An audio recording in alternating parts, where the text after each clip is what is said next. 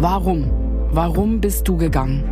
Seit ihr Mann im Sommer 2008 spurlos verschwand, stellt sich Monique diese eine Frage.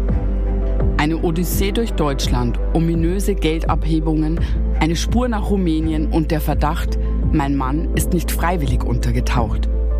Heute bei Spurlos.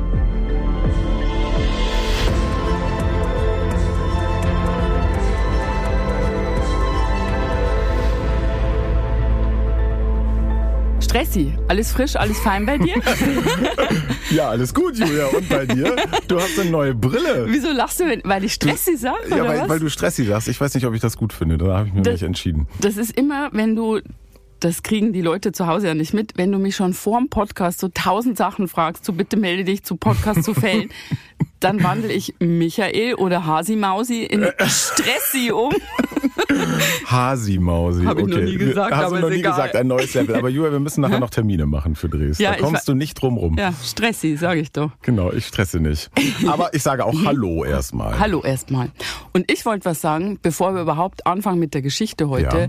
Das war mir ganz wichtig, dass wir damit beginnen, ein Lob auszusprechen an unsere ZuhörerInnen für das grandiose Feedback, was ja, wir bekommen. absolut. Das ist wirklich, äh, da fällt mir kein anderes Wort ein. Es ist einfach krass.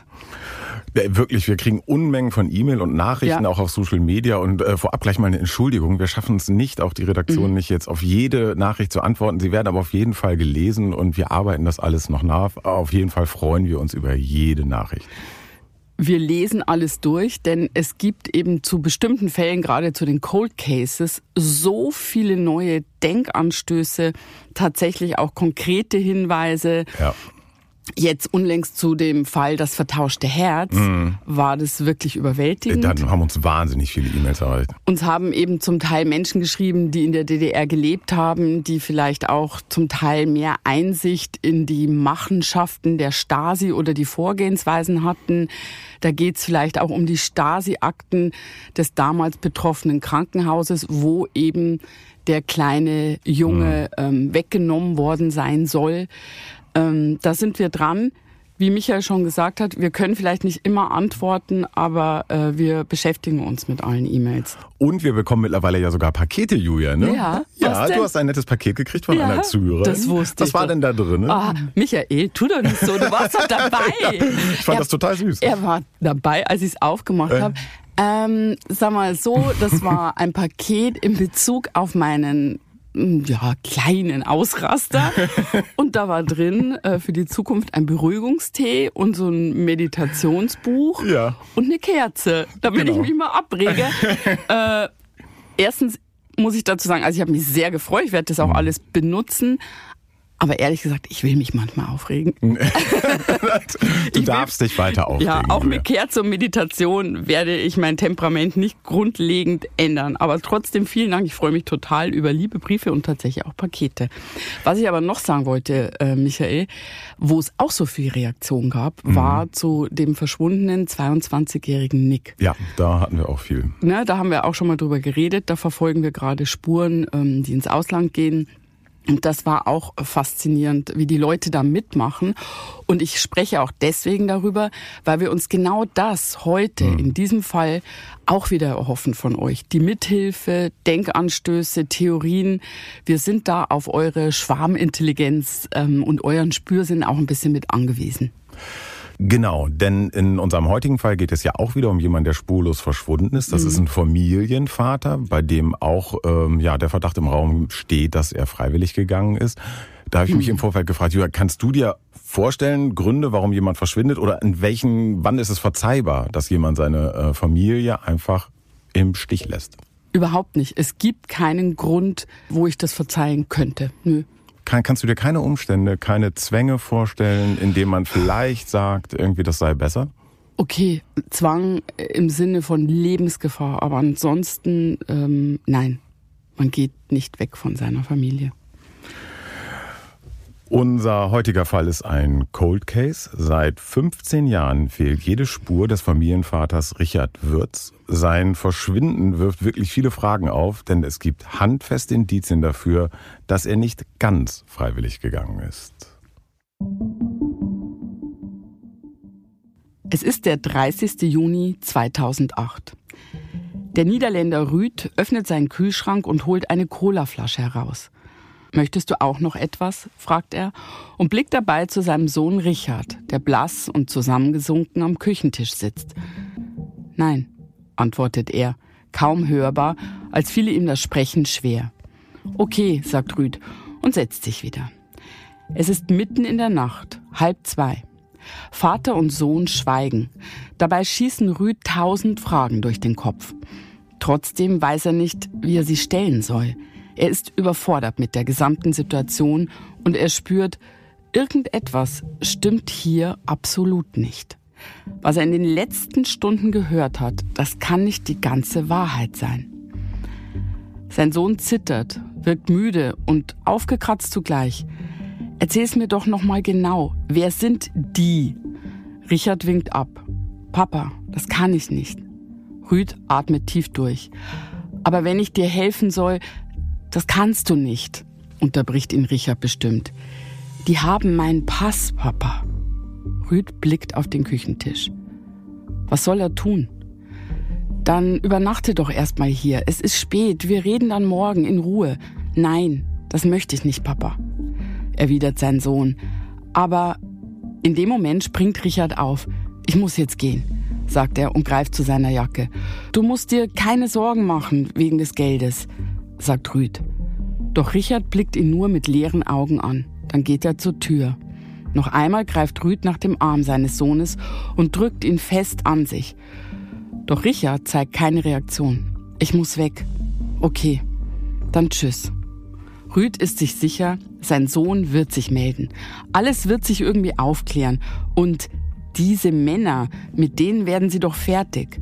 Rüd blickt seinem Sohn von weitem hinterher, als dieser auf der Straße in sein Auto steigt.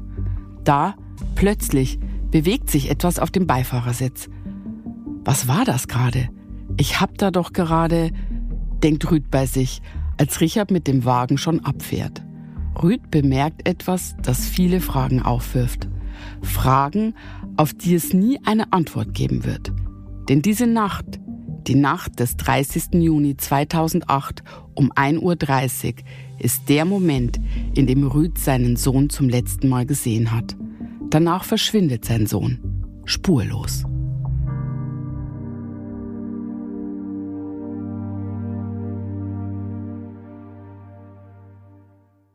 Es geht also um den vermissten Richard Würz. Vor 15 Jahren verschwindet der Familienvater unter seltsamen Umständen. Monique, seine Frau, hat uns diese Umstände geschildert. Sie und ihre Kinder haben bis heute die Hoffnung nicht aufgegeben, Richard wiederzufinden. Dass wir immer suchen, dass wir das nie abschließen, dass wir das nie vergessen können, dass wir, klar, wir leben, klar, wir, wir gehen weiter, weil wir müssen weiter. Aber wir leben immer mit der vermissten Person ins Leben. Unsere Geschichte beginnt 1996. In diesem Jahr lernen sich Monique und Richard kennen. In einer Disco in Flissingen. Das liegt in der niederländischen Provinz Seeland. Zunächst sind sie Freunde, doch irgendwann wird mehr aus der Disco-Bekanntschaft der beiden Niederländer. In Anfang habe ich mich nicht sofort in ihn verliebt. Aber dann auf einem Tag haben wir einander angeschaut und er war etwas in sein Gesicht. Und nachher haben wir zusammen gesagt, das war das Punkt, dass wir beiden verliebt wären. Und er war immer mal ein stolzer Mann, ein sorgsamer Mann, jemand, dem man vertrauen konnte. Er schützte mir immer. Er hat immer vor mir gestanden oder neben mir oder hinter mir, wenn ich es brauchte. 1997 kommen Monique und Richard zusammen. Monique erinnert sich an sehr glückliche Jahre. Vier Kinder bekommen die beiden, die zwei Töchter Natascha und Chantal und die zwei Söhne Dimitri und Ricardo. Im Dezember 2002 zieht die Familie nach Deutschland. Zunächst nach Schalbruch bei Heinsberg, dann schließlich 2008 auf einen alten Hof in Rede-Brual bei Papenburg. Monique liebt Pferde. Sie ist eine leidenschaftliche Reiterin. Hier in Rede im Emsland können Richard und Monique ihren Lebenstraum verwirklichen. Mit ihren vier Kindern, vier eigenen Pferden, mehreren Papageien, Katzen und Hunden leben sie mitten in der Natur. Richard ist ein liebevoller Vater, der seine Kinder auf Händen trägt. Monique erinnert sich. Wenn, wenn er auch mal gehört hatte, die Kinder hätten einen Wunsch, dann hat er das mal sofort gemacht. Dass ich gesagt habe, das kannst du nicht immer machen, weil die Kinder müssen auch mal Nein lernen. Nee, sagte, die brauchen bei mir kein Nein zu lernen. Wenn, wenn, wenn es geht, geht's. So, ja. Auch wenn wir in Ferien feierten, er machte den ganzen Tag nur Spaß mit den Kindern. Im, im Schwimmbad oder egal was. Der Richard war ein ganz beschützender Vater, hat die Kinder geliebt. Ja, Moni klingt wirklich wie eine ganz starke, tolle Frau, ne? Ja, ich habe sie ja persönlich kennengelernt, das ist schon ein bisschen her. Ähm, sie ist sehr sympathisch, ich finde sie sehr attraktiv und bodenständig und äh, im besten Sinne eine typische Holländerin für mich. Oh, ich mag diesen holländischen Akzent Ich so auch. gerne. Das klingt immer so toll. Ich auch total. Du magst Holland ja auch, ne? Ja, sehr. Also äh, ich hatte auch lange eine Wohnung und bin dann immer so ein Ja. bisschen gependelt, ist zu viel gesagt, aber ähm, ich fühle mich sehr, sehr wohl in Holland, ja. Ne, Viele Deutsche mögen Holland. Was glaubst du, woran liegt das? Es gibt auch Rudi Carell, mögen alle noch irgendwie. Ähm, Also ähm, ich glaube, dass die Holländer uns so eine Lässigkeit vorleben, die uns Deutschen so ein bisschen fehlt. Das Die ist, glaube ich, so, haben? ja, das ist, glaube ich, so ein bisschen so ein deutscher Komplex. Die sind einfach ähm, sehr weltoffen. Ne? Das passt ja auch zu deren Geschichte. Die Mhm. sind ja auch in die ganze Welt gesegelt. Und hier zu diesem zu diesem Fernsehthema, weil du gerade Rudi Carell ansprichst, Mhm. ne? Da habe ich so meine eigene äh, Theorie. Ähm, ich stelle mir das ungefähr so vor, weil die sind ja auch Füchse, die Holländer, ne? Der Rudi Carell hat irgendwann die Rudi Carell Akademie gegründet und da sind dann die Linda de Mol und die Mareike Amado und der Harry Weinfurt auch gewesen. Und ich könnte mir gut vorstellen, da haben die dann gelernt. Die da haben die Preis gelernt, ne? Genau. ist die Preis auf das Waschmaschine. genau. genau. Und weil die ja wissen, die sind ja Füchse, ähm, dass wir Deutschen den holländischen Akzent so lieben. Ich glaube ja, dass die in Wirklichkeit alle mittlerweile perfekt Deutsch sprechen und das einfach nur machen, weil wir da so drauf abgehen. alles, weißt du? alles nur Fake. Alles nur Fake, äh, weil wir es einfach lieben. Wir, wir zwei lieben ja auch äh, freundschaftlich äh, einen Holländer. Ja, äh, René, wir haben einen gemeinsamen Freund. Genau. Genau. Schöne Der- Grüße. Schöne Grüße an der Stelle. Mit dem ähm, haben wir doch das Haus am Meer auch gemacht. Da hat er, äh, vor der Kamera war er der Rezeptionist. Mhm. Und da habe ich ihn ja kennengelernt. Und da hat man auch gemerkt, ne, dass der die Leute verzaubert. Also erstens, wir haben ja eine WhatsApp-Gruppe, die heißt, wie heißt die? Falafelbällchen. Falafelbällchen. Weil jeden zweiten Tag, wenn das Essen da war, das Catering, hat er wieder zu mir gesagt, Julia, guck mal, es gibt wieder Falafelbällchen. Ich meine, da kannst du ja nur Falafelbällchen essen. Und er hat alle Leute wirklich mit diesem Akzent, auch mit seinem Charme, aber auch mit diesem Akzent um den Finger gewickelt. Aber er spricht wirklich so. Er tut Er nicht nur so. Er war nicht auf der Er Rudi Carell äh, Akademie. Äh, Akademie. genau. Aber das ist doch echt so im Fernsehen. Die Leute Ja. gehen doch voll auf holländische Moderatoren Ich, auf. ich auch total. Ich Ich finde, ich die sind immer gleich sympathisch irgendwie. Ja, ich Ähm, hätte das auch mir vorher überlegen sollen. Ich hätte gar nicht sagen sollen, ich bin aus Bayern. Ich hätte einfach sagen sollen, ich bin irgendwie aus äh, Harlem und hätte dann immer gesagt, wen suchst du denn? Wo ist der Vater? so. Sehr sympathisch. Ja, absolut. Nee, aber ich wollte noch was zu René erzählen. Es ist aber echt so gewesen. Der, der hat mir geholfen, da die Blumendeko ranzuschaffen für Flensburg, für dieses Hotel, wo wir gedreht haben. Das war gar nicht sein Job. Das war gar nicht sein Job, aber das hat er mit mir ähm, auf die Beine gestellt da.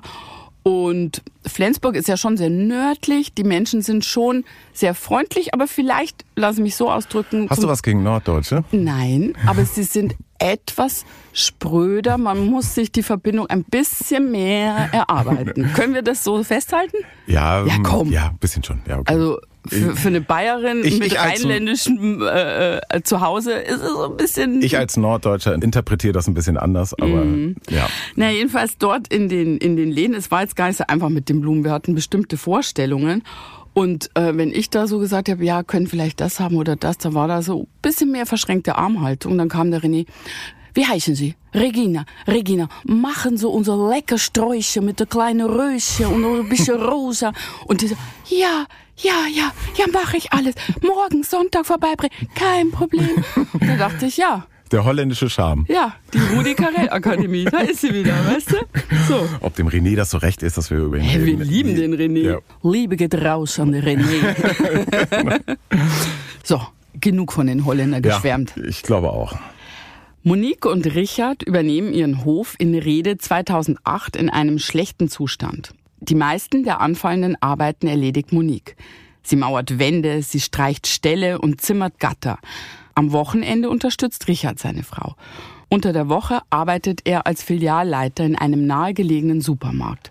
Das Leben scheint perfekt. Niemand ahnt, was da schon sehr bald kommen wird.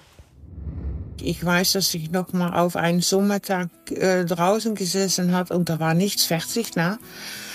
Und dann habe ich nur gesagt gegen meinen Mann, was braucht ein Mensch wenig, um glücklich zu sein? Und dann hat er gesagt, ja, stimmt, aber du sollst nicht so hart arbeiten. Nimm deine Ruhe. Du bist jetzt glücklich, du hast Empfehlen, du hast den Kinder, die haben, die haben die Freiheit. Aber mach das jetzt dann langsam, genieß es auch. So, das haben wir dann auch gemacht.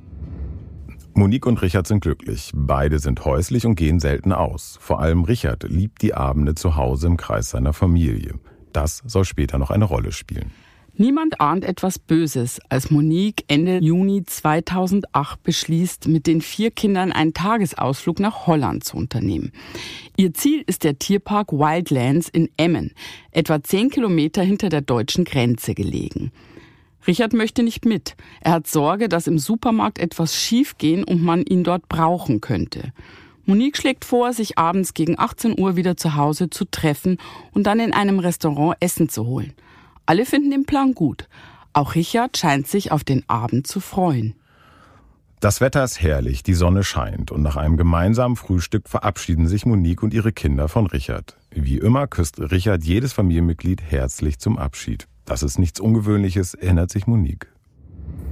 Auch wenn er fünfmal pro Tag wegfährt, er machte das fünfmal. Wenn er zehnmal äh, zu Hause käme, er machte zehnmal die Runde, um jeder einen Kuss zu geben. So, dass, es war nicht ungewohnt, wie es war. Dann hat er in der Haustür gestanden mit dem Hund auf seinem Arm und hat gewinkt, bis er uns nicht mehr sagt. So, da war ja nichts anders dan anders dan wie er normaal macht. Er hat immer gewinkt, hat immer geküsst, hat immer Abschied genommen. Immer. Er klingt sehr herzlich. Klingt nach einem sehr liebevollen Ehemann und liebevollen Vater, ne? Und bemerkenswert ist ja auch, dass schon sehr bald die Frage im Raum steht, ob er eine Art Doppelleben geführt hat. Mhm. Darauf deutet ja im Moment noch überhaupt gar nichts hin. Ja, stimmt. Scheint alles völlig normal. Weder Monique noch ihre Kinder ahnen, dass sie Richard nie wiedersehen werden. Bis heute haben sie ihn so in Erinnerung. Küssend, winkend, in der Haustür stehend mit einem der Hunde, einem kleinen Chihuahua auf dem Arm. Gegen 18 Uhr an diesem Samstag, dem 28.06.2008, kommen Monique und die Kinder zurück nach Hause. Richards blauer Ford Fiesta parkt nicht in der Einfahrt. Richard ist also nicht zu Hause. Zunächst denkt sich niemand etwas dabei. Dann beginnt Monique sich langsam Sorgen zu machen. Ich habe ihn versucht anzurufen, aber da ging keiner mehr daran. So, dann habe ich gemeint, ja, der Papa ist unterwegs. Aber dann war es schon, ja, sieben, halb acht. Dann habe ich gemeint, weißt du, ich fahre schon zum Restaurant, hol mir das Essen ab. Und wenn ich dann zurückkomme, ist der Papa auch da und fangen wir alle an zu essen. Ich zurück, war noch immer nicht da. Ja, und dann habe ich versucht anzurufen, anzurufen. Keinem ging am Apparat, nicht im Laden und nicht auf sein Handy. Und dann habe ich angefangen zu essen mit den Kindern. Frag mich nie wie. Monique beschleicht immer mehr ein ungutes Gefühl. Sie beginnt Freunde anzurufen, aber niemand weiß, wo Richard sein könnte. Es wird Abend. Die Zeit verstreicht. Richard bleibt verschwunden. In dieser Nacht kommt er nicht nach Hause. Monique macht kein Auge zu. Sie ist in Panik. Man ist nur in das Gefühl von Warten und äh, zuhören, ob man etwas hört draußen. Ein Auto oder eine Rufe oder eine Stimme oder egal was. Weiterhin hat man kaum Gedanken, kaum Gefühl, als ob man nicht da ist. Am nächsten Morgen, es ist Sonntag, der 29. Juni 2008, ist Richard immer noch nicht nach Hause gekommen. Monique ruft jetzt alle an, die ihr einfallen. Doch keiner aus ihrem Familien- oder Bekanntenkreis weiß, wo Richard ist. Gegen Mittag erreicht Monique dann einen Arbeitskollegen von Richard. Der Kollege aus dem Supermarkt erzählt ihr am Telefon, dass Richard am Tag zuvor nicht im Laden war. Das bedeutet, er war nicht arbeiten. Damit fehlt seit Samstag um 10 Uhr morgens, als die Familie sich küssend und umarmt von Richard verabschiedet hat, jede Spur von ihm. Erst später werden seltsame Hinweise auftauchen, wo er sich danach aufgehalten hat. Monique ist alarmiert. An diesem Sonntag hat Monique noch die Hoffnung, dass Richard wieder auftaucht oder sich wenigstens meldet. Doch der Tag vergeht und es gibt kein Lebenszeichen von ihrem Mann. Freunde und Verwandte sind ratlos. Monique beschließt, um Hilfe zu bitten. Ich bin am Sonntagabend rund sechs, sechs, bin ich zum Polizei gefahren in Papenburg. Weil es konnte nicht klappen, dass mein Mann nicht den ganzen Tag am Sonntag, wenn die Kinder frei wären, auch nicht, nicht, nicht da ist. Da muss was passiert sein. Die haben mir angeschaut und gesagt, er ist ein erwachsener Mann. Warte noch mal in Ruhe ab. Da sind wir wieder an dem Punkt, den wir schon sehr oft hatten. Ja. Er ist ein erwachsener Mann. Ja. Äh, er darf hingehen und tun und lassen, was er möchte. Da kann die Polizei nicht helfen. Ne? Nee, die wird ja nur tätig, wenn der Verdacht eines Verbrechens oder eines Unfalls vorliegt. Ne? Der kann sich grundsätzlich rechtlich gesehen aufhalten, wo er will. Ich verstehe das, ist ja auch sinnvoll und nachvollziehbar, aber für jemanden in Monique-Situation natürlich völlig unerträglich. Und bis heute ist sie auch der festen Überzeugung, dass da schon wertvolle Zeit verstrichen ist. Hm. Monique quält sie noch eine weitere Nacht mit Sorgen und Ungewissheit um ihren Mann. Am Montag spricht sie dann noch einmal bei der Polizei vor. Ihr Mann ist nun seit mehr als 48 Stunden verschwunden. Nun wird die Polizei aktiv. Achim vom Remmerden, damals Kriminalhauptkommissar bei der Polizei Niedersachsen und Pressesprecher bei der Polizeiinspektion Emsland, erzählte uns 2012 von den Ereignissen rund um das Verschwinden von Richard. Frau Wirz kam äh, am Montag, dem 30. Äh, Juni 2008, abends zur Polizeidienststelle und hat das Verschwinden ihres Mannes gemeldet. Obwohl keine Anhaltspunkte dafür vorlagen, äh, dass ein Verbrechen vorliegen könnte, sind dann noch äh, Ermittlungen getätigt worden. Der Verschwundene ist zunächst äh, zur Tankstelle in Rede gefahren, hat äh, dort seinen Wagen betankt, war dann in Rede bei der Sparkasse, hat eine Geldabhebung vorgenommen. Das müssen wir mal kurz aufdröseln. Mhm. Also die Polizei hat dann ermittelt und äh, Folgendes herausgefunden. Am Samstag verabschiedet sich Richard, wie wir gehört haben, um 10 Uhr morgens von seiner Familie. Ja. Und die Polizei findet dann heraus durch Zeugenaussage, dass er gegen 11.30 Uhr getankt hat, noch in seinem Heimatort.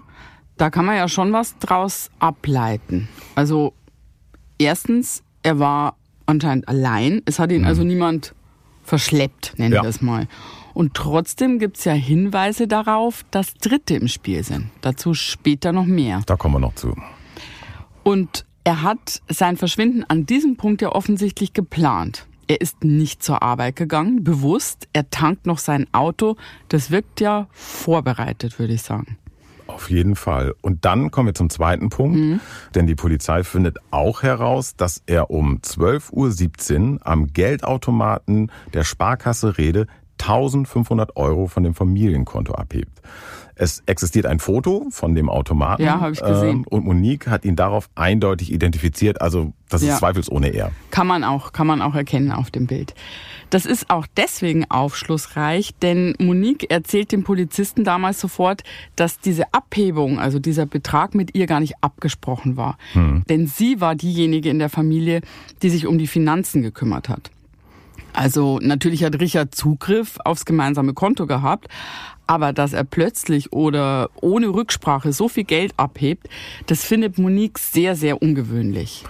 Da fragt man sich ja automatisch, zu was brauche ich samstags morgens, wenn jetzt nicht eine große Anschaffung ansteht, ja. irgendwie 1500 Euro.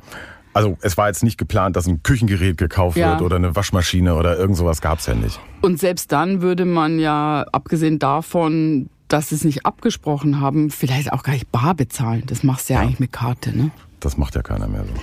Zurück zu Monique. Die ganze Situation ist für sie unerträglich. Dass Richard in Rede 1500 Euro abgehoben hat, bereitet ihr große Sorgen. Monique kann sich keinen Rein darauf machen. Wofür hat er das Geld gebraucht? Steckt ihr Mann in Schwierigkeiten? Doch Antworten bekommt sie keine, denn ihr Ehemann bleibt verschwunden. Es gibt weiterhin kein Lebenszeichen von ihm. Die vierfache Mutter, die wie gelähmt ist in ihrem Schmerz und in der Angst um ihren Mann, schafft es aber dennoch irgendwie, ihre Kinder durch die Stunden der Ungewissheit zu tragen.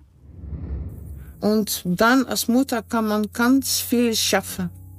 Man schließt einfach alles weg. Man funktioniert als Mutter und was man fühlt und was man spürt und was man denkt, ist unwichtig. Man geht einfach weiter, nur für die Kinder. Ja. Ja, ich wüsste nicht, wie ich selbst reagieren würde. Monique ist stark für ihre Kinder. Ja, das können Mütter. Das haben wir auch schon ganz oft bei Bitte melde dich gesehen, dass Frauen ihren Kindern zuliebe in solchen Situationen über sich hinauswachsen. Und vielleicht ist es manchmal auch gut, weil es natürlich auch von der Situation ablenkt. Wenn da jemand ist, für den du stark sein musst, ähm, funktionierst ja. du halt, ne? Trotzdem ist die Ungewissheit für Monique natürlich zermürbend. Richard ist nun seit drei Tagen verschwunden. Das sind viele Stunden, in denen ihre Gedanken weiter Karussell fahren. Dann, im Laufe dieses 1. Juli 2008, tut sich etwas. Es wird eine weitere Abbuchung vom Familienkonto registriert. Richard hat in der Nacht von Sonntag auf Montag um 0.30 Uhr noch einmal Geld abgehoben. Und zwar in Herzogenrath bei Aachen. Das ist gute 300 Kilometer von Rede, dem Wohnort der Familie, entfernt. 500 Euro sind es diesmal aber es existiert kein Beweisfoto. Es ist also nicht sicher, ob es Richard selbst war, der das Geld aus dem Automaten in Herzogenrath gezogen hat. Da sind ja gleich zwei Sachen drin, die mir auffallen. Also nochmal erhebt Samstag Geld ab und dann einen Tag später, Sonntag direkt nochmal. Insgesamt sind es 2000 Euro. Einmal 1500 und einmal 500 Euro. Ja. Das erste, was mir auffällt, ist die Zeit um 0 Uhr 30. Mhm. Ist jetzt nicht eine gewöhnliche Zeit, äh, wo man sagt, ich erledige noch meine Bankgeschäfte. Und dann, warum ist er nach Aachen gefahren? Warum in Aachen? Das wissen wir nicht. Vielleicht braucht er einen größeren Betrag, den er durch viele Abhebungen ähm, ja, zusammengekratzt hat. Denn vielleicht kann es ja auch sein, dass, dass es ein Limit gab für sein Konto, was Abhebungen ah, am Automaten ja. angeht. Ne? Aber dann bleibt die Frage, warum fährt er 300 Kilometer? Dann wäre ich ja einfach zum nächsten Automaten gefahren, ja. einen Ort weiter äh, und hätte da das Geld abgehoben. An der Stelle gibt's für uns für Aachen erstmal überhaupt keine Erklärung. Aber Monique bekommt die später. Dann passiert erstmal nichts mehr. Der Dienstag geht ins Land, der Mittwoch, der Donnerstag. Eine gefühlte Ewigkeit für Monique, ohne ein Lebenszeichen von Richard. Tage können ja zu Ewigkeiten werden, wenn man auf etwas wartet, vor allem wenn es um Leben und Tod geht. Doch dann wird die Zeit des Wartens je unterbrochen. Endlich, denn Moniques Telefon klingelt am Freitag, dem 4. Juli. Am Apparat ist ihr Schwiegervater. Mit ihm hat Monique in den letzten Tagen öfter gesprochen, doch er hat immer behauptet, nichts von Richard gehört zu haben. Nun möchte er etwas gestehen. Er hat Monique angelogen. Und was er zu erzählen hat, ist völlig verrückt und gibt den Verschwinden Richards eine ganz neue Dimension. Ich fasse das Telefonat mal kurz zusammen, denn wir sprechen gleich ausführlich über die einzelnen Punkte. Richards Vater berichtet Monique also am Telefon, dass Richard am Montag, den 30. Juni, bei ihm aufgetaucht sei. Also etwa 48 Stunden nach seinem Verschwinden. Richards Vater lebt in einem kleinen Dorf in Holland in der Nähe von Aachen, direkt hinter der deutsch-niederländischen Grenze.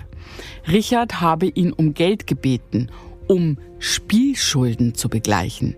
Er habe ihm erzählt, dass man ihn unter Druck setze. Sein Vater gibt ihm 1000 Euro. Richard verbringt den Abend bei seinem Vater. Als er nachts mit seinem blauen Ford Fiesta wegfahren will, sieht Moniques Schwiegervater, dass sich in Richards Wagen eine weitere Person befindet, die sich schnell wegduckt. Drei Tage später, am Donnerstag, den 3. Juli, ruft Richard seinen Vater erneut an. Er sei in Rumänien. Man halte ihn dort fest. Er brauche 2000 Euro. Diesen Betrag solle der Vater auf ein rumänisches Bankkonto überweisen. Dann nennt Richard die Kontonummer. Der Vater schreibt alles auf. Nun bittet er Monique, die 2000 Euro zu überweisen. Das ist in Kürze der Inhalt des Telefonats. Ja, in Kürze aber trotzdem eine Masse an Info, die da jetzt kommt. Ja. Und sie äh, gibt dem Verschwinden von Richard eine vollkommen neue Richtung. Ja, stell dir mal Monique vor, ne? Die ist natürlich ja. absolut sauer auf ihren Schwiegervater, denn der ruft fast eine Woche beziehungsweise sechs Tage nach Richards Verschwinden bei ihr an, um sie dann mal über alles zu informieren. Also, dass Richard am Montag noch bei ihm war. Gesund und unverletzt. Monique weiß nun also, ihr Mann war am Montag noch am Leben. Ganz profan haben wir jetzt aber ja direkt die Erklärung, nur um es festzuhalten, warum ein Aachengeld abgehoben hat. Er war einfach auf dem Weg zu seinem Vater. Da mhm. kann man sicher von ausgehen. Man fragt sich nur, Warum erzählt der Schwiegervater vorher nichts davon? Mhm. Ich meine, das ist jetzt eine Woche später, ruft er äh, seine Schwiegertochter an. Wir wissen es nicht und er spricht leider auch nicht darüber. Wahrscheinlich, weil Richard ihn zunächst darum gebeten hat, seiner Frau nichts zu sagen. Das kann sein. Aus Loyalität dem Sohn gegenüber. Aber andere Dinge hat er uns erzählt. Lass uns das Telefonat und die Schilderung von Richards Vater Schritt für Schritt durchgehen. Moniques Schwiegervater erzählte uns 2012 Folgendes. Übrigens, wie die meisten Niederländer aus dem Grenzgebiet spricht er perfektes Deutsch. Am 30.06. stand der Richard plötzlich bei mir vor der Firma und äh, war in Schwierigkeiten. Ja, er hat gesagt, er hätte äh, irgendwie äh, Spielschulden gehabt und er brauche unbedingt Geld für seine Papiere zurückzubekommen. Der Führerschein und der Reisepass hätten sie ihm abgenommen. Der Schwiegervater sagt, Richard habe Spielschulden gehabt. Oder mhm. Richard habe das jedenfalls behauptet. Das passt aber überhaupt nicht zu all den Schilderungen und wie man ihn sich jetzt so vorstellt, so der liebende Ehemann und Familienvater, ne? Und ich frage mich auch, wo hat er diese Schulden gemacht? Wir haben ja gehört, er ist häuslich, er war viel zu Hause. Bei wem kann er dann da Schulden gemacht haben? Das ist seltsam. Der war ja jetzt keiner, von dem sie erzählt hat, ja, der war mal so zwei, drei Nächte weg und dann kam er wieder an. Also solche Männer gibt's ja auch. Ja, dann hätte man sagen können, in der Zeit ist etwas in die Richtung passiert. Hier überhaupt nicht. Und mhm. Richards Vater behauptet ja, diese Menschen, bei denen er die Schulden hat, die haben ihnen die Papiere abgenommen. Ja. Das klingt jetzt ja auch nicht wie kleine Schulden in der Pokerrunde nebenan, in der Nachbarschaft, sondern das klingt schon nach hohen Schulden äh, und was Im, Schlimmerem. Im Grunde klingt es ja danach, dass Richard erpresst wird. Ja, aber man fragt sich auch da, wenn mir mein Pass oder Führerschein abgenommen wurde in so einem Rahmen, dann gehe ich doch einfach zur Polizei und sage, äh, Entschuldigung, da ist was schiefgelaufen, die haben mir das abgenommen, warum tut er das nicht? Gut, er hat ja erwähnt, er wird unter Druck gesetzt. Ne? Vielleicht hat er wirklich große Angst gehabt. Es könnte ja sein, und da sind wir wieder bei den Gründen, warum könnte ich verzeihen, dass ein Vater weggeht. Er will seine Familie schützen. Vielleicht hat man ihm gedroht, dass man den Kindern was antut. Das wäre jetzt so eine Erklärung, die zu diesem ungewöhnlichen Verhalten von ihm passt. Und selbst dann wäre es unverzeihlich für dich, wenn die Leute sagen würden, pass auf, wenn du die Schulden nicht bezahlst, dann tun wir deiner Familie was an und er sagt zum Schutz, ich gehe einfach, ich Nein. komme mal zu meiner Eingangsfrage zurück. Nein, aber das ist natürlich jetzt in meinem Leben sehr weit weggeholt. Das wäre verzeihbar. Moniques Schwiegervater erzählt außerdem, er habe Richard am Montag bei dem Treffen in Holland 1000 Euro im Bar gegeben, um seine Spielschulden zu begleichen. Und so steht bei dem Telefonat von Monique und ihrem Schwiegervater an diesem Freitag, den 4. Juli, plötzlich ein ganz neuer und ungeheurer Verdacht im Raum.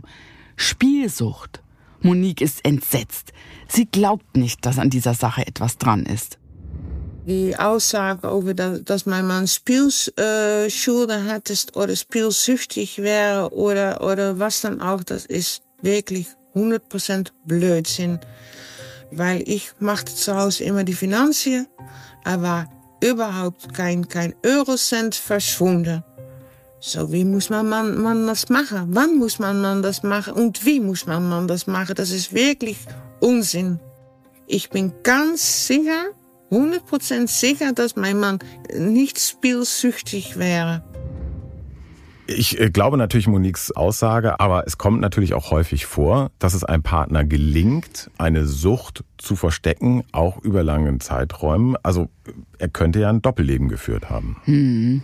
Aber Monique sagt ja, sie hat sich immer um alle Finanzen der Familie gekümmert und ihr ist nie aufgefallen, dass Geld fehlte. Wo soll dann das Geld für eine mögliche Spielleidenschaft oder Sucht hergekommen sein? Aber rein theoretisch könnte ja schon, bevor das Geld auf dem Konto kommt, hm. äh, was beiseite geschafft haben in einen extra Pot, äh, von dem Monique gar nichts wusste. Das wäre zumindest vorstellbar, finde ich. Die Frage bleibt ja, kann man Spielsucht vor seinem Partner geheim halten? Funktioniert das überhaupt? Ich glaube eigentlich, dass das gar nicht funktioniert. Ich könnte mir Umstände vorstellen, in denen das funktioniert. Ja, das ist überhaupt die entscheidende Frage für die verschiedenen Möglichkeiten in diesem Spurlosfall. Das hängt davon ab, kann man eine Spielsucht geheim halten in einer Beziehung. Mhm. Und dazu haben wir mit einer sehr, sehr lieben Podcast-Kollegin gesprochen, Franka Cerutti. Die ist Psychotherapeutin aus Nordrhein-Westfalen und ihr sehr bekannter Podcast heißt Psychologie to go. Ich höre den auch sehr, sehr gerne denn da erklärt sie alles rund um die Psyche und Krankheiten der Seele. Da solltet ihr auf jeden Fall mal reinhören. Eine ganz nette Kollegin. Und wir hier freuen uns wirklich sehr, dass sie uns ihre fachliche Einschätzung zum Fall gibt. Und das denkt sie über die Frage, ob eine Spielsucht in einer Ehe unbemerkt bleiben könnte. Männer sind fünfmal häufiger von pathologischem Spielen betroffen als Frauen. Und häufig bekommen die Partner und Partnerinnen das lange, lange Zeit nicht mit. Denn so wie bei allen Süchten geht es den Betroffenen erstmal ja darum, ungestört damit weitermachen zu können. Das heißt, sie verschleiern das wahre Geschehen, verstecken das und lügen auch darüber, wo sie die ganze Zeit sind. Glücksspiel geht ja häufig damit einher, dass die Betroffenen hohe Summen Geldes ausgeben und vor allen Dingen auch Geld, das eigentlich für ganz andere Sachen gedacht war. Und um das in einer Partnerschaft oder einer Ehe zu verschleiern, werden häufig ganz andere Quellen aufgetan, von denen dann eben die Partner überhaupt nichts ahnen und wissen.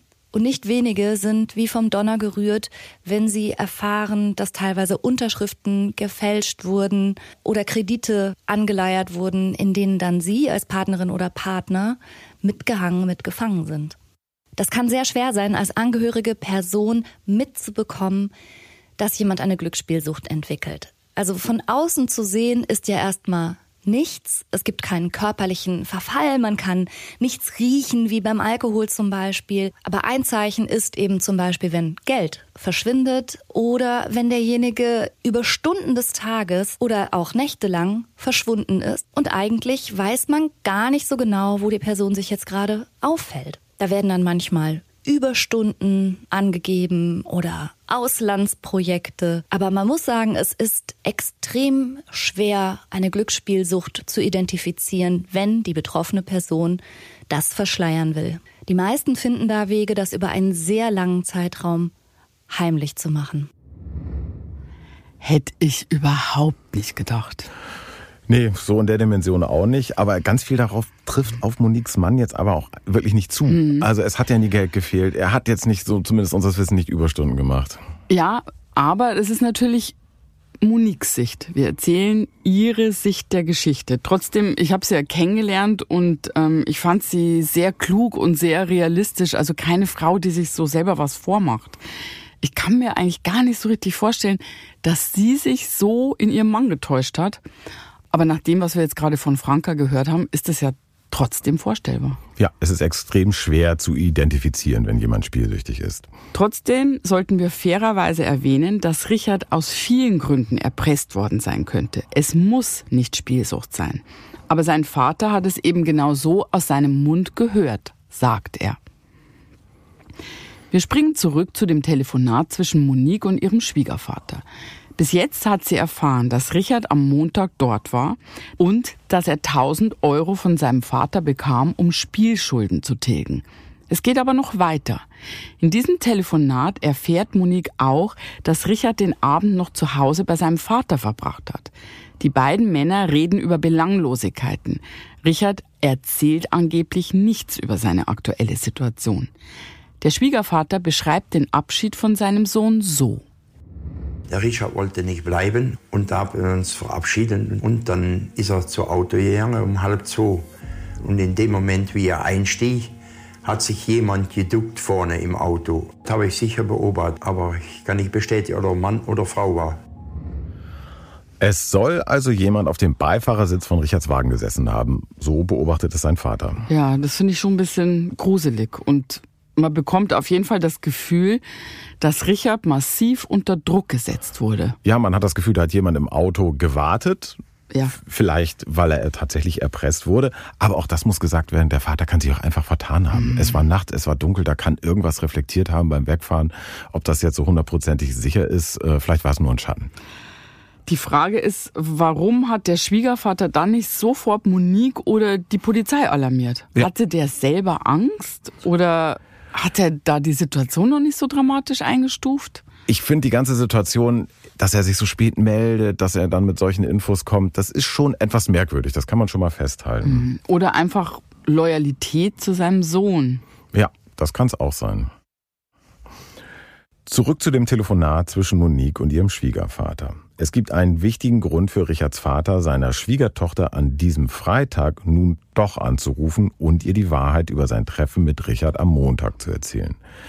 Denn hier endet seine Geschichte ja noch nicht. Richard hat sich nämlich nochmal bei seinem Vater gemeldet, und zwar Donnerstagabend. Richards Vater berichtet es uns so. Er hat mich drei Tage später nochmal angerufen und hat mir gebeten, Geld zu überweisen. Es irgendwie untergetaucht, denke ich schon. Aber warum, weshalb, kann ich mir kein Bild machen. So, Samstag verschwindet Richard mhm. und meldet sich nicht mehr. Montag ist er bei seinem Vater in Holland und bekommt von ihm auch nochmal 1000 Euro. Mhm. Äh, Donnerstagabend meldet er sich dann erneut und bittet wieder darum, Geld zu überweisen. Ja, und der Vater sagt, dass Richard gesagt hätte, er rufe aus Rumänien mhm. an aber die Nummer des Anrufers wird nicht übertragen. Es ist also nicht sicher, ob das wirklich so stimmt oder ob er das erfunden hat oder ob der Vater ja. das missverstanden hat. Man könnte ja auch denken, dass Rumänien so eine falsch gelegte Spur vom Sohn sein könnte. Hört sich ja äh, so ein bisschen, ne, Rumänien, bist nach Rumänien ja. verschleppt worden. Da, weißt du, was ich meine? Äh, ja, da hat man gleich so einen Film. Ja. Ähm, und offensichtlich hat Richard ja irgendwas zu verbergen oder irgendwelche Geheimnisse und mhm. dann vielleicht da noch ein bisschen was drumherum zu erfinden, zumindest im Bereich des Möglichen. Und jetzt meldet sich Richards Vater endlich bei Monique. Denn er möchte, dass Monique dieses Geld an eine Kontonummer überweist, die Richard ihm in dem Telefonat vom Vortag durchgegeben hat. Wilde Geschichte. Ja, total. Monique erinnert sich an das Gespräch und versucht, die Worte ihres Schwiegervaters wiederzugeben. Richard hat mir angerufen, die haben ihn mitgenommen zum Rumänien und ich muss mal 2000 Euro äh, zu ihm schicken. Dann bekommt er sein Ausweis zurück und dann könnte er nach Hause fahren. Und dann habe ich das Bankkonto bekommen von, von meinem Schwiegervater von Rumänien. In Zusammenarbeit mit der Polizei überweist Monique kurze Zeit später den gewünschten Betrag von 2000 Euro auf das rumänische Bankkonto. Oder sie versucht es zumindest, denn etwas stimmt mit den Daten nicht. Es gibt kein Konto mit der durchgegebenen Kennung. Die Überweisung scheitert. Michael, das ist alles so seltsam. Es ist so ominös und wirklich komisch. Äh, woran kann das jetzt schon wieder gelegen haben, dass es da eine falsche Nummer gab?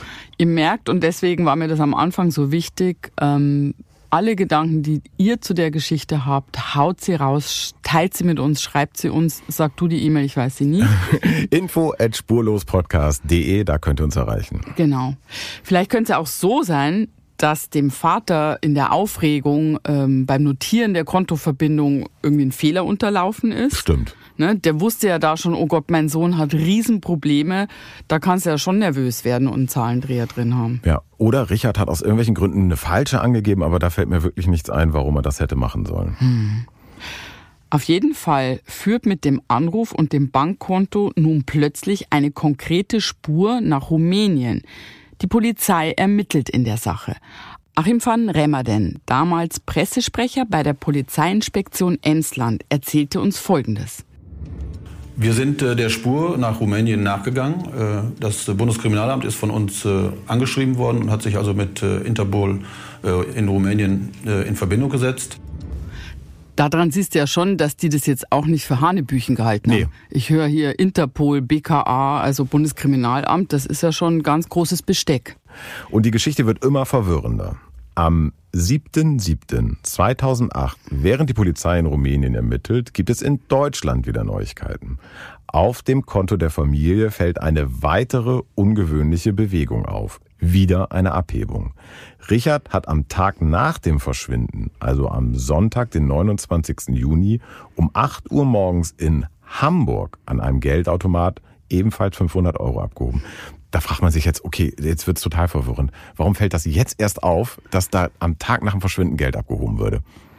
Naja, das ist ja eigentlich leicht zu sagen. Wir blicken zurück auf den Fall und wir fassen alles zusammen. Wenn man da gerade in den Recherchen steckt, bekommst du ja nicht gleich und sofort überall bei jeder Bank Auskunft. Das dauert ja manchmal. Mhm. Das kennst du doch auch bei Bitte melde dich. Und dass Buchungen oft erst Tage später auf den Auszügen als gebucht erscheinen, das kennst du ja auch im Privaten.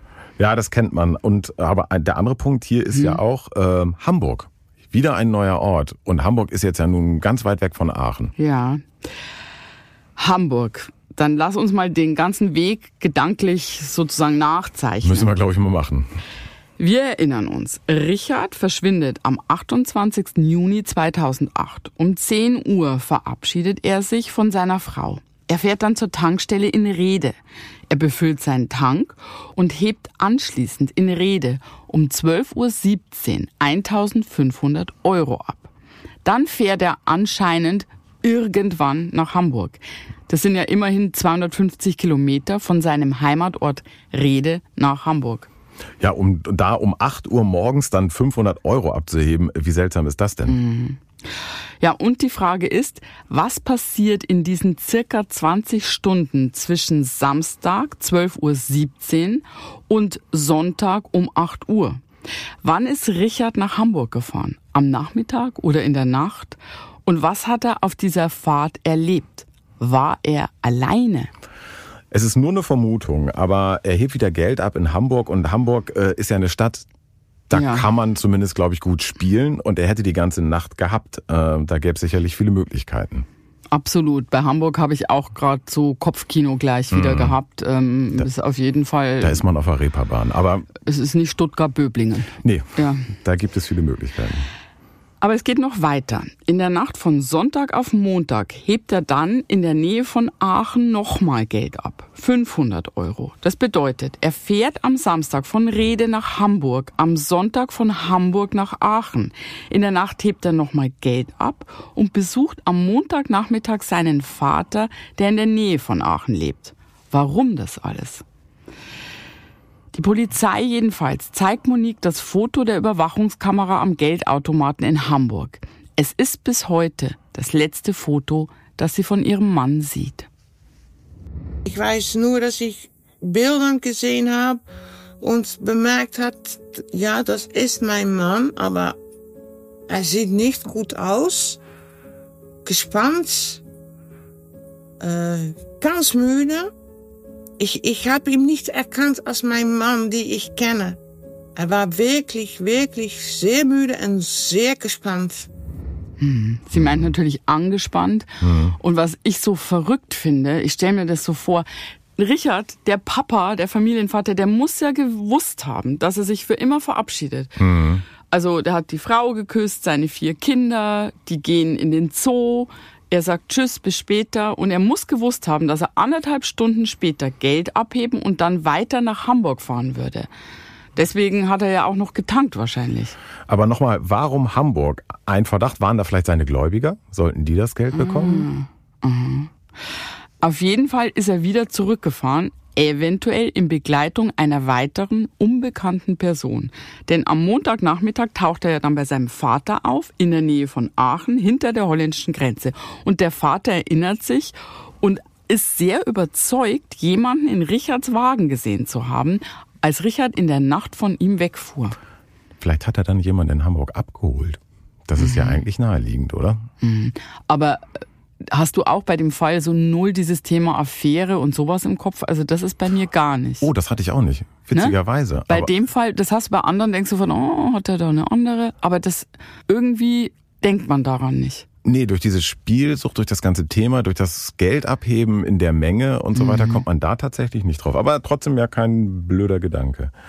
Es endet alles damit, dass sich Richard noch einmal Donnerstagabend bei seinem Vater telefonisch meldet und ihn darum bittet, nochmal wieder Geld zu überweisen, 2000 Euro.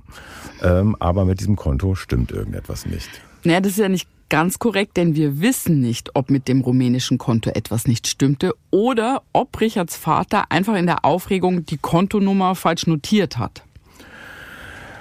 Es ist alles sehr verwirrend. Auf jeden Fall sind wir am Ende bei der Spur nach Rumänien. Dort wird zwischenzeitlich weiter ermittelt, aber nichts Auffälliges gefunden. Der Fall wird von Seiten der Polizei geschlossen. Für Monique ist das eine Tragödie.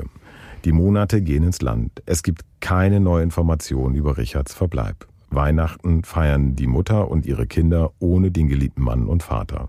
Jeden Tag hoffen sie auf ein Wunder. Und dann, im Februar 2009, passiert so ein Wunder. Monique findet einen Brief in der Post.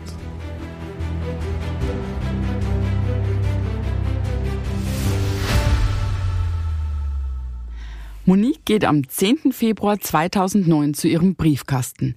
Ihr Mann ist vor acht Monaten verschwunden. Der letzte, der ihn lebend gesehen hat, ist ihr Schwiegervater. Das war am Montag, den 30. Juni 2008.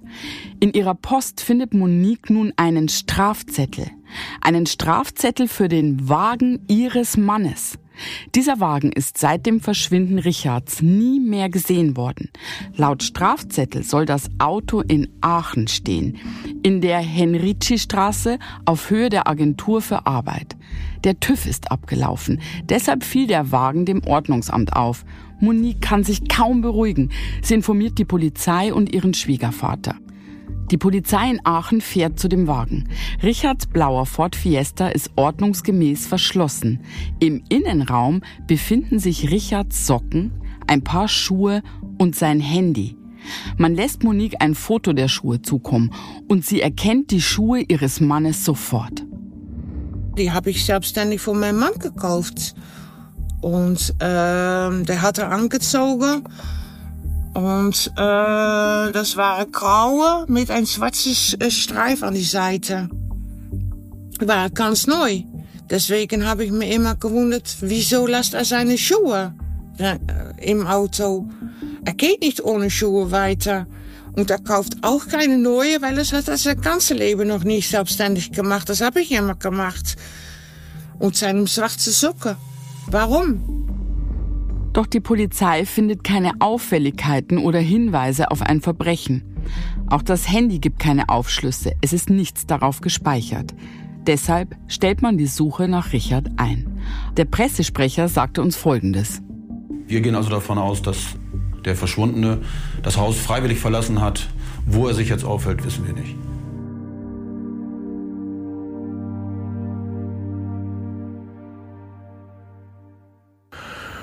Für die Polizei ist der Fall also bis heute geschlossen. Sie gehen davon aus, dass er freiwillig gegangen ist. Es besteht keine Sorge um Leib und Leben, wie Sie sagen. Seit dem Auftauchen von Richards Wagen ist nie wieder etwas Neues in diesem Fall passiert. Nichts spricht dafür, dass Richard Opfer eines Verbrechens wurde. Es fühlt sich nur so an, als könnte etwas Schreckliches passiert sein. Was wenige Stunden zuvor am Briefkasten wie ein Wunder begann, ist nun plötzlich das Ende einer verzweifelten Suche. Es ist ein offener Fall. Für Monique gibt es natürlich noch ganz, ganz, ganz viele Fragen. Für die Polizei ist der Fall beendet. Hm. Und es stimmt, wir haben es ja auch jetzt öfters durchgespielt. Konkretes gibt's nicht. Es nee. gibt keine wirklichen Hinweise auf Spielschulden, keine konkreten Hinweise auf Erpressung. Im Grunde geht's ja um einen Mann, der von heute auf morgen verschwindet, bisschen Geld mitnimmt und ja, nicht mehr und nicht weniger. Ja, und selbst so was Seltsames wie da liegen die Schuhe noch, das kann alles oder nichts heißen. Da gibt's tausend Erklärungen. Er kann sich andere gekauft haben und die mitgenommen haben. Aber was könnte das denn heißen? Könnte das Mord heißen? Suizid? Ich habe mal eine ganz blöde Frage. Also Menschen, die sich umbringen wollen oder das dann auch tun, ziehen die Schuhe aus? Also meine ich ernst? Nee, oder? Nee, also. Es gibt ja so bestimmte Dinge, die Menschen, die Suizid begehen, anscheinend tun.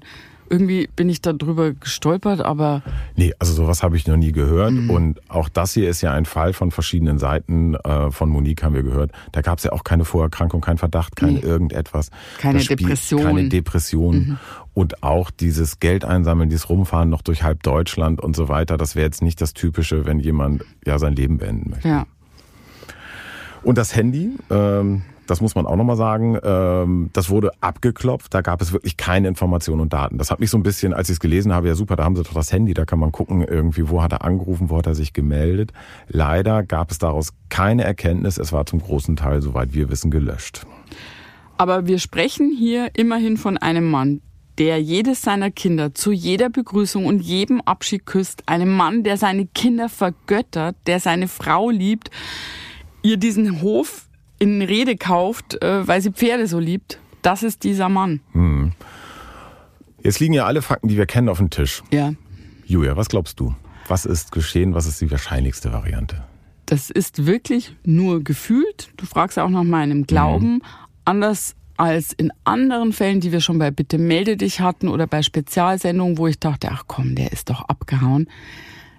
Ich glaube, dass hier irgendwas Schlimmes passiert ist. Ich mhm. weiß nicht, ob er noch lebt, aber mein Gefühl sagt mir, dass ihm irgendwas Schlimmes passiert ist oder dass er in einer großen Not ist, hervorgerufen durch Dritte. Mhm. Das wäre auch mein Gefühl. Mein Gefühl ist auf jeden Fall, dass es da Dritte gibt. Ja. Irgendwo muss das Geld hingegangen sein. Irgendjemand hat ihn unter Druck gesetzt in irgendeiner Form. Und das Untertauchen war nicht freiwillig. Da sind wir uns im Gefühl einig? Ja, das glaube ich auch. Das Rätsel um Richards Verschwinden ist bis heute ungelöst. Richard ist nie wieder aufgetaucht. Er hat sich nie wieder irgendwo gemeldet. Monique beschließt im Jahr 2013, mit ihren Kindern auszuwandern. Sie möchte, dass die Kinder fern von den Ereignissen rund um ihren Vater aufwachsen. Am 7. Oktober desselben Jahres sitzt sie mit ihren vier Kindern, ihren Hunden und ihrem Papagei im Flieger nach Curaçao. Der kleine Chihuahua, den Richard beim letzten Abschied auf dem Arm hatte, ist auch dabei. Curaçao ist eine kleine Insel, die zu Holland gehört, aber in der Karibik liegt. Dort können Moniques Kinder unerkannt groß werden. Im März 2014 wird Richard dann von einem Gericht in Den Haag für tot erklärt. Doch abschließen kann Monique mit dem mysteriösen Verschwinden ihres Mannes bis heute nicht. Ja, und dann, wenn die Zeit käme, dass jeder sagt, du brauchst noch meinen Mann, dann habe ich gedacht, warum? Warum brauche ich einen Mann? Ich habe noch immer einen Mann. Ich weiß immer noch nicht, wo mein Mann ist. Ich bin nicht geschieden. Ich, ich, ich bin verheiratet. Und ich kann dann doch nicht einfach wie eine verheiratete Frau ein anderes Affäre anfangen mit einem Mann was muss der Richard dann denken? Was das, ja, ich könnte das einfach nicht. Ich bin bis jetzt noch immer verheiratet. Okay, ich bin offiziell Wit Witwe. Aber ich habe nicht das Körper meiner Mann. So, wie, wie kann ich dann ein neues etwas anfangen? Das, das, das, das geht nicht. Das, das, das, ja. Das geht einfach nicht. Ja, loslassen ist schwer, wenn man nicht weiß, was passiert ist. Ja, loslassen ist ja immer schwierig, aber loslassen, wenn alles so ungewiss ist, geht wahrscheinlich gar nicht richtig. Wir wünschen Monique auf jeden Fall, dass sie Antworten findet, dass sie irgendwann erfährt, was Richard passiert ist. Und vielleicht hat ja irgendjemand Richard gesehen. Vielleicht lebt er irgendwo da draußen. Deswegen auch nochmal der Aufruf an euch. Richard ist 1,80 Meter groß, hat dunkle kurze Haare und trägt eine Brille. Am Samstag, dem 28. Juni 2008, fährt er mit seinem blauen Ford Fiesta von Rede bei Papenburg nach Hamburg. Am Sonntag, den 29. Juni 2008, fährt er dann von Hamburg Richtung Aachen, eventuell in Begleitung einer weiteren Person. Seit der Nacht von Montag auf Dienstag wurde er nie wieder gesehen. Eventuell hielt er sich in Rumänien auf. Wenn sich irgendjemand an irgendetwas erinnert oder irgendetwas weiß, bitte melden. Monique gibt niemals auf. Sie sucht ihren Mann noch immer, tot oder lebendig. Und sie kann ein Bild nicht vergessen, nach all den Jahren nicht. Ja, dieses Monat wird es fünf, 15 Jahre, dass er verschwunden ist. Aber es, es, wie ich dann jetzt darüber erzähle, dann ist es von mir fünf, fünf Stunden, fünf Tage. Weil ich sehe, ich sehe meinen Mann nur stehen, da mit meinem Chihuahua auf seinen Arm und hat er uns nachgewinkt. Es tut mir sehr, sehr leid. Auf jeden Fall bleiben wir an dieser Geschichte dran. Wer etwas weiß, bitte melden unter info@spurlospodcast.de. Alle Infos findet ihr wie immer in den Shownotes.